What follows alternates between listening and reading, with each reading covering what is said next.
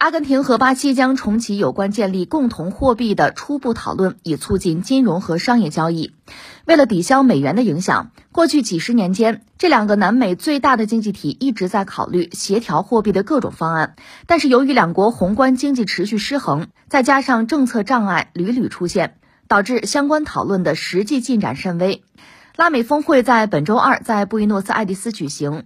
峰会前夕，巴西总统卢拉和阿根廷总统费尔南德斯在阿根廷媒体上联合发表文章，称共同货币将有助于促进区域贸易。文章中写道：“我们打算克服交流障碍，将规则简化和现代化，并促进当地货币的使用。我们还决定推进对可用于金融和商业交易的南美通用货币进行讨论，以降低运营成本和外部脆弱性。”这个事情应该说还是很值得关注的啊！现在我们看到，一个是阿根廷和巴西在讨论能不能建立一个拉美的共同货币。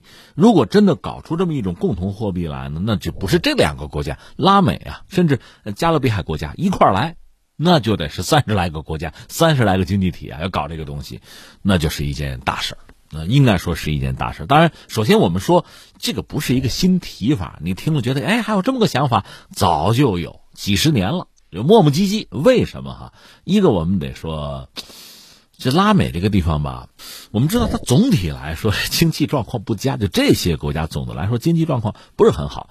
呃，巴西卢拉上把执政的时候好一点，阿根廷你想，就是我们知道八二年和英国打过一仗马尔维纳斯群岛战役，从那之后到现在经济也就没好过。其实当年打马岛战争就是因为国内经济不行了，军政府要转嫁一下矛盾。要不他国内民众给的压力太大嘛，打一仗嘛，所以阿根廷经济就没好过，而且它通胀水平非常厉害。所以你说就凑在一块搞一个货币吧，你知道就是小舢板，再多的小舢板凑在一块它也不叫航空母舰，对吧？你经济体的这个实力不行，你凑在一起说咱共同货币吧，应该说会好一些，怎么也会好一些，因为你搞一个等于说是一个圈子，大家用同样的货币。就像这个欧元区一样哈，同样的货币，那么彼此之间的贸易上那肯定是促进，这不是件坏事但总的来说，大家就各自经济体经济状况都不是很理想，凑在一块儿，并不自然而然就好。这是一个我们要说。再一个是什么呢？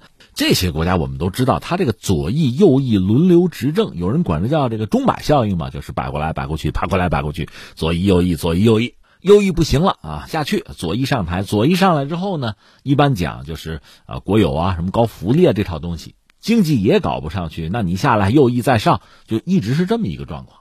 大家都知道那个巴西博尔索纳罗这不刚下台吗？他是右翼啊，号称巴西特朗普啊，下台之后卢拉上台，卢拉左翼啊，这有点像什么？有点像烙烧饼，就大家都没法突出重围，因为那这实际上也说到第三点，就是美国对拉美经济的影响。其实，就即使是右翼啊，也不是天生就卖国贼，不是，人家也有民族主义，不是索纳罗也民族主义啊。就是说，他们对经济的理解，对内政外交的把控，左翼右翼差别很大。一般说来呢，美国对右翼相对来说能接受、能容忍，对左翼呢更加排斥和警惕吧。所以，作为拉美国家，你和美国又保持着一个密切的关系。美国就像那个拧水龙头的哈，它可以把这个水流放大或者缩小。你比如左翼上台，我拧紧；右翼我放大，他干这个。你说什么意思？把控你的经济，等于把控你拉美国家内政外交，这是我的后花园，是我的后院，得听话，不能摆脱我的控制。所以你看三点，第一点呢，拉美很多国家经济本来就不强，就阿根廷和巴西它也不强。呃，另外呢，就是左翼右翼这种轮流执政啊，它政局这种动荡，反复烙烧饼。再一个就是美国的控制，这三条放在这儿，拉美经济总的来说一直不强。那你说搞个共同货币，那就很难把这几个因素就凑齐了。就这个条件凑齐了，现在你说凑齐了吗？哎，差不多了。现在拉美基本上都是左翼了，左翼狂潮，左翼回归。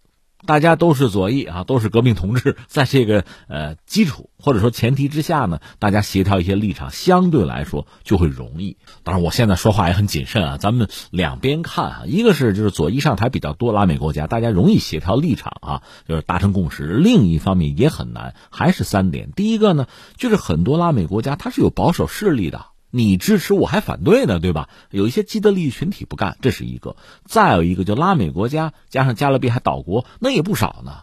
那大家都一条心吗？同步吗？也不一定，也有站出来反对的，很可能。再就是美国也不能干看着呀。人家恐怕也会动动手脚啊。所以这个事儿做成也不容易。但总的来说呢，这是件事儿。就拉美国家现在打算，咱要不把货币统一一下，这就类似欧元区了。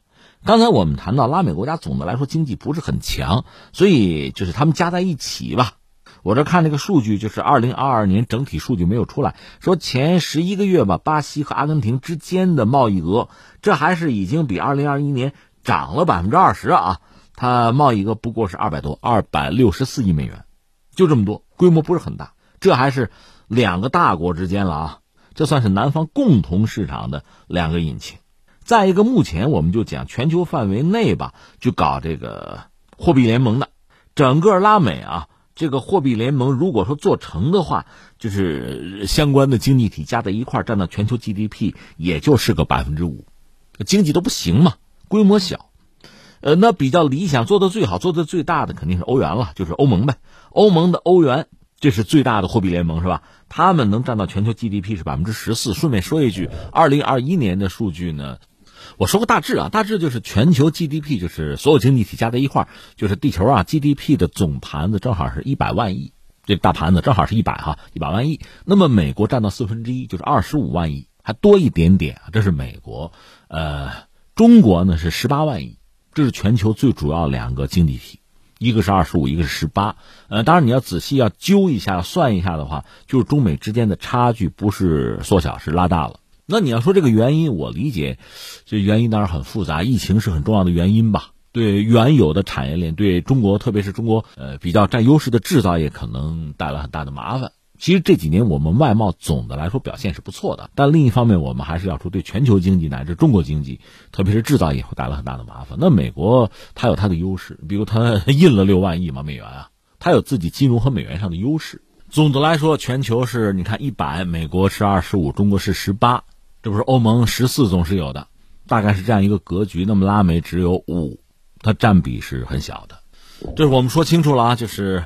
拉美想搞自己的这个共同货币，这里面领头的就是引擎啊，是阿根廷和巴西。当然，你一定要论的话，巴西比阿根廷的经济还是要好一些。可是总的来说，刚才我们讲，小舢板再多凑在一起，它不叫航空母舰。这两个国家呢，其实你看，靠农产品，靠矿，是这样一个状况。你说靠工业品还靠不上。呃，这么一个背景之下，你说搞一个共同的货币，显然是有助于拉美地区的经济发展。就大家之间的贸易肯定是有助于，但是能助到什么程度？这个提振的幅度能有多少？支撑能有多少？恐怕也不会太乐观吧。更况且刚才我们讲了，阻力肯定也还是有的。但这事儿毕竟也还是一件大事儿。说到底，他们对美元也想敬而远之了。这就说到目前这个状况，因为俄乌战争啊，其实人民币的国际化等于被动也加速了。因为俄罗斯和西方闹翻了，欧元、美元都不能用了，那么用人民币，包括它国内。无论它的主权基金，还是它国内的市场，对人民币的需求反而都增加了。另外就是，你像沙特和中国在经贸上走的也比较近嘛，就是中国和沙特之间的贸易，大家知道，首先是能源，就中国买它的油，买油之后你给人家钱啊，给什么？给美元、欧元，还是中国或者沙特自己的货币？现在谈下来可以用人民币，那么沙特手里拿大把的人民币呢，他才可以买中国的东西。因为中国，我们一再讲，我们不是全世界所有的东西我们都能生产，都是最优的，我们可没到那个地步的。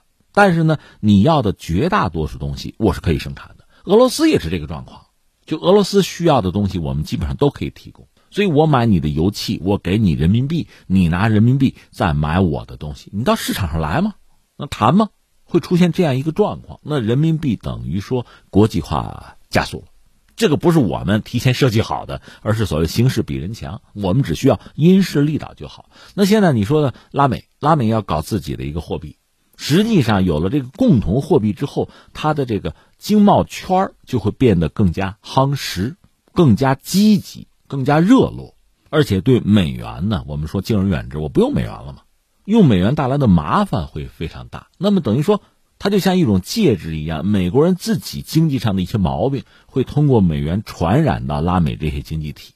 如果我体量足够大，我也足够健康，我不在乎你传不到我什么，你影响不了我什么，那也好。关键是美国是全球最大的经济体，美元又是一个相对强势的货币，而拉美这些国家这些经济体也比较小、比较细碎，经济还有这样那样的毛病，那你用美元，美国的那些问题传到你身上，你先倒，这当然是大家不能接受的。所以我们现在看到拉美也是没有办法，也没有更好的选择，那就这样做吧。其实你看这个欧元区吧，欧盟那个欧元区可以看作是拉美想学、想追求的一种状况、一个境界。当然，我们多次讲拉美，总的来说这么多年折腾，这几十年吧，你不用往远里说了，它的经济状况确实不佳。那原因刚才我们也做了简单的分析，什么拉美陷阱嘛，我们都知道。那现在的状况是什么呢？你能寻求外援，你能开外挂就可以。原来那个格局，你就是半死不活。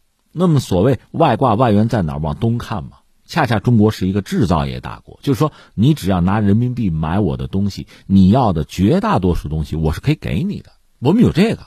其实太多真正高精尖的东西，拉美这些经济体它也不需要，它本身也没那么发达。我们开个玩笑，如果说巴西或者阿根廷，我就是牛，我造手机，我需要一纳米的芯片，你中国给得了吗？我给不了，那你找别人去，对吧？关键是这些国家也做不到这儿，所以双方的合作就是他们这拉美如果向东看，虽然说距离上很远啊，大吊脚啊，但实际上对他们的经济、对他们的未来啊，向东看。